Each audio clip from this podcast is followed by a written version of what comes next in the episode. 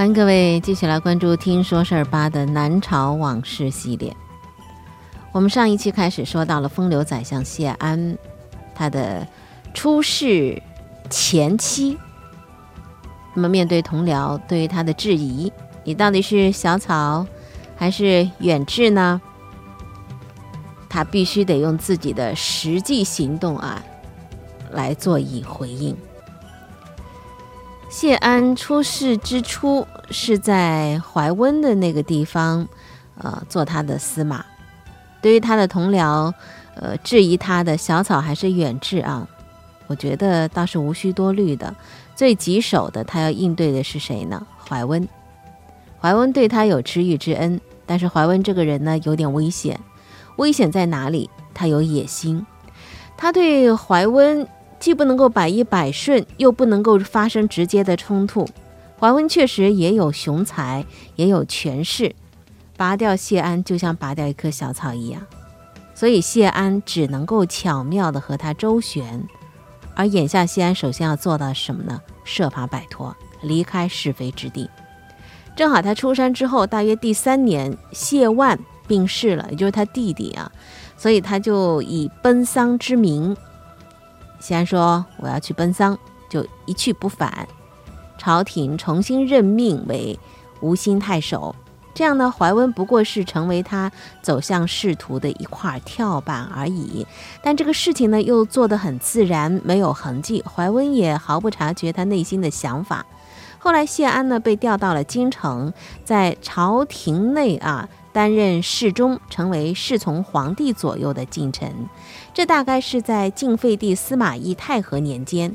那么这个时候执政执政的呢，在内有丞相司马昱，在外有大司马怀温。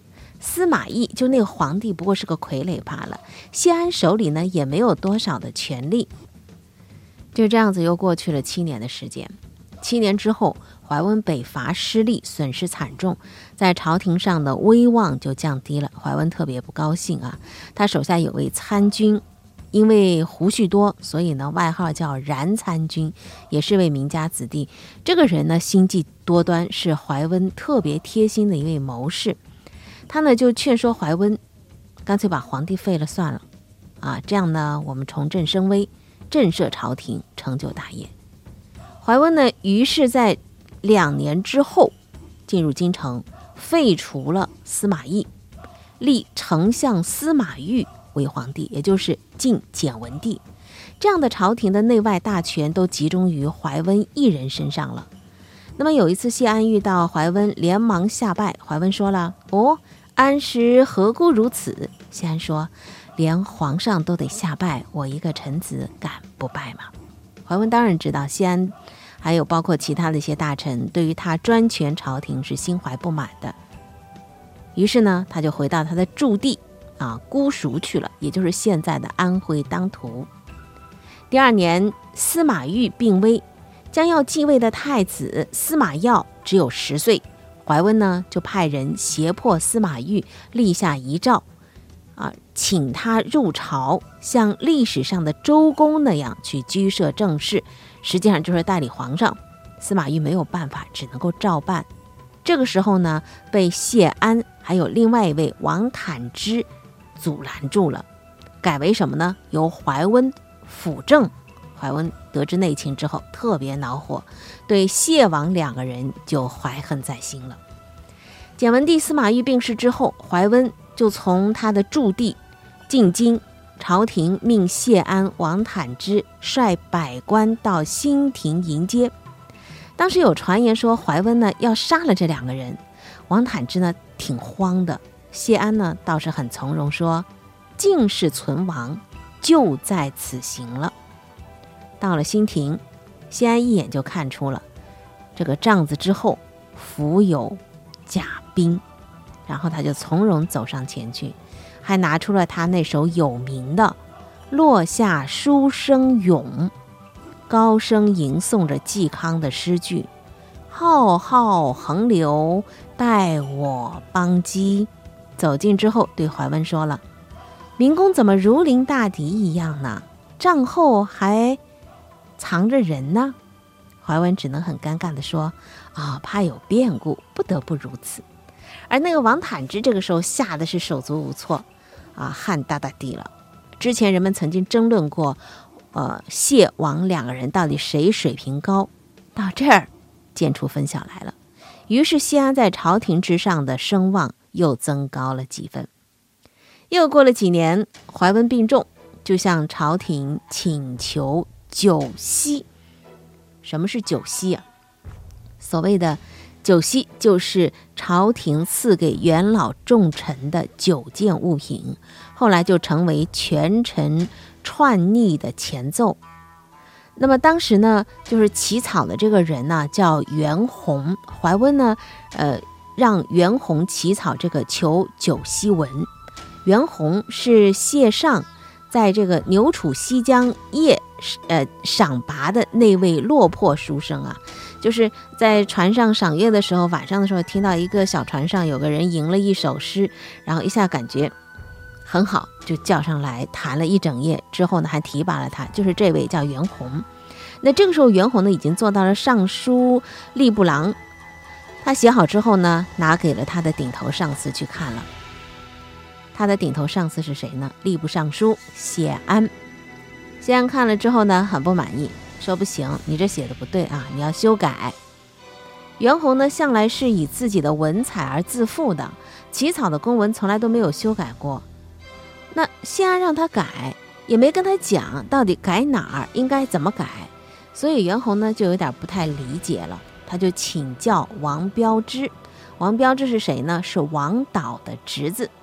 王标之把这个文章略微看了一眼，说：“你确是大手笔，但是。”你怎么能够写这样的文字呢？你看，怀温现在病很重啊，那么谢安的用意，你难道还不明白吗？这王标之给他一点拨，袁弘呢是恍然大悟，于是呢他就一遍又一遍的修改，这样一拖拖了多长时间呢？九个月的时间，一直拖到怀温病死了，才不了了之。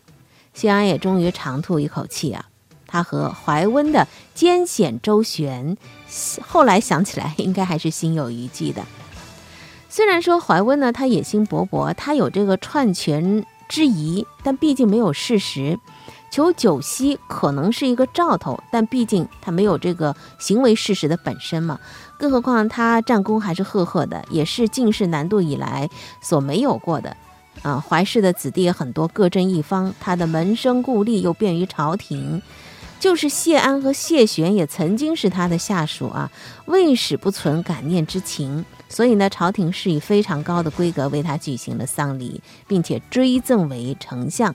怀温死了之后，他的兵权由他的弟弟怀冲来执掌，任命为中军将军，镇守哪里呢？扬州和豫州。扬州是京都所在地，特别重要。不过怀冲跟怀温是不一样，他没有他哥哥的那份雄才，也没有那份野心，为人比较谦虚退让，每每都是以国家的大事为重的，也没有专断独行。凡是有事儿呢，先奏请朝廷获准之后再施行。这是他弟弟的性格。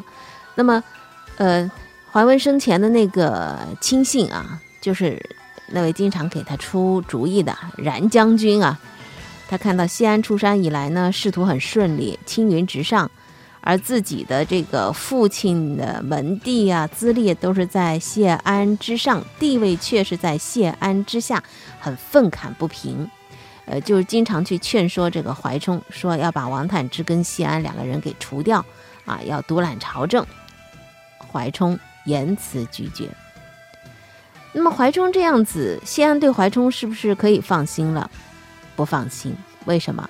兵权太重，新主子孝武帝司马曜太小，所以呢，他很担心怀冲把持朝政，所以就提请了皇太后临朝听政，来抑制怀氏的势力。皇太后是谁啊？谢尚的外甥女，算子，跟孝武帝是属于叔嫂关系。王标之不能够领会谢安的用意，又深深的知道怀冲是顾全大局的人。而且他觉得皇上已经过了十岁了，还要让嫂子临朝训政，这个方法不妥。但他没能够拗过谢安。好，皇太后临朝之后呢，就任命王坦之为尚书令，呃，谢安为尚书仆射，都是宰相辅佐幼主。再说怀冲看到谢安啊，一步步的把朝权抓到了手里，那么自己一直处于一种被怀疑的地位，他担心吃更大的苦头，就请求我外出啊，把扬州刺史这个职位让给了谢安。那么当然，他的族人和他的党羽都是反对的，呃，他的谋士冉将军啊，冉参军更是苦苦劝阻，说你这个就把自己作为刀板上的鱼肉了，任人剁了就。怀冲呢，拿定主意，一律。不听这些话，不久，朝廷上调任他为徐州刺史，扬州刺史这个职务果然是由谢安兼任了。谢安出山十六年的光景，一步一步的这样攀登上了权力的巅峰。这小草用十六年的时间告诉人们：“我是远志。”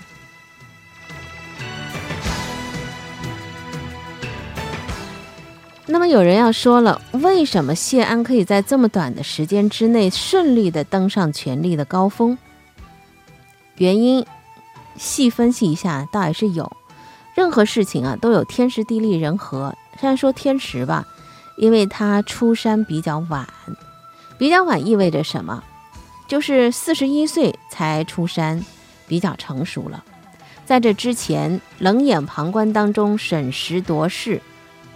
就像那个嗯卧龙诸葛一样啊，比较成熟，为人处事以及所积累的一些经验和智慧。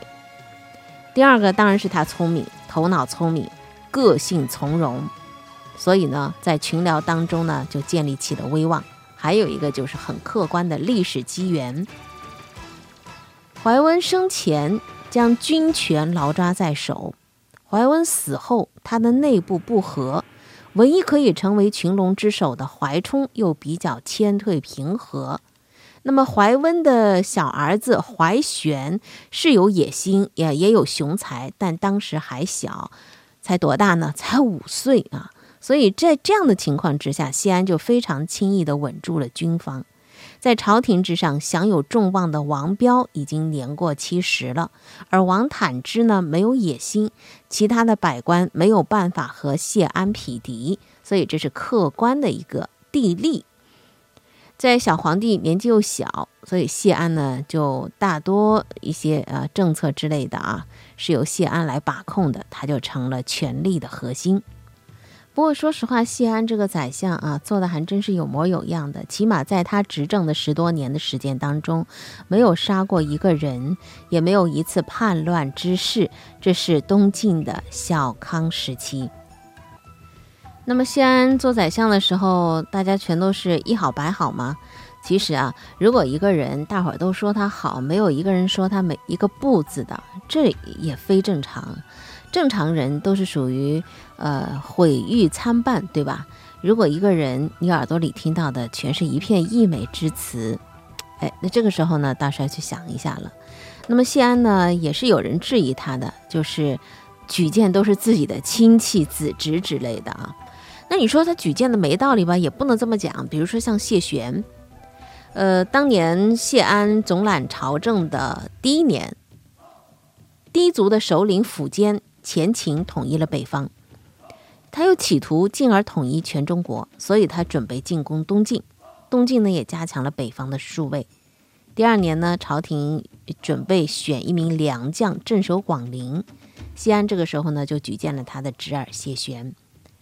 谢玄当时三十多岁了，他几乎走的路跟他叔父是相同的。先是徘徊于山水当中啊，多次征召不来。后来呢，也是出任了大将军怀温的司马，然后经过谢安的举荐，谢玄被任命为兖州刺史，负责江北军事，镇守广陵。那么谢安呢，也受命啊监督五州的军事。谢安公然举荐自己的亲侄子，朝野当中是有非议的。比如说他的政敌就讲了一句公道话了，说谢安为重举亲，实为知人善任。因为他和谢玄在怀温手下共过事，所以呢，呃，这位然参军呢，他也知道谢玄的才干必然是不负所望的，也就是说呢，还有服这个谢玄才能之处的。谢玄到了广陵上任之后，第一件事就按照叔父所讲的，在附近的京口招募了一支军队，也就是现在的江苏镇江，并且提拔了两位猛士作为参军，这两个后来都立下了大功。那么苻坚呢，在三七九年的二月份，就太元四年，派他的儿子苻丕带了七万大军大举南侵，攻占了襄阳。俘虏了刺史朱旭，接着呢，又派他的将领围攻彭城，现在的江苏徐州。然后朝廷这个时候就命谢玄率军万余去救彭城。谢玄用了一个围魏救赵的计，扬言说要进攻彭超的辎重所在地柳城，迫使彭超率军回保。而这个时候呢，手下的。这个派兵啊，谢玄派兵趁机急进，解了彭城之围。等彭超啊继续在挥军南下，前秦的将领巨难、毛当也从襄阳过来和彭超会师，两路军马六万多人包围了离广陵只有百里左右的重镇三阿。当时呢，东晋的朝廷是为之震动，调兵遣将前往抵挡。谢玄率军从广陵西进。还有他的下面的将领何谦啊，呃，奋勇当先，连战告急，解了三阿之围，收复一些失地。他那个新招的还一位大将叫刘牢之，又呢焚烧了敌人的战舰粮船，断了他的退路。所以啊，呃，苻坚他的下面两个将领彭超、巨难几乎是全军覆灭了。谢玄凯旋回师，晋号为冠军将军。兼领徐州刺史，这一战也不过是谢玄的初试身手。大显身手的是在哪里呢？淝水之战。淝水之战对于谢安来讲是一场严峻的考验，他能不能彪炳史册，就是这一战。生活是志趣相投者的狂欢，听说事儿是对这种生活的赞同。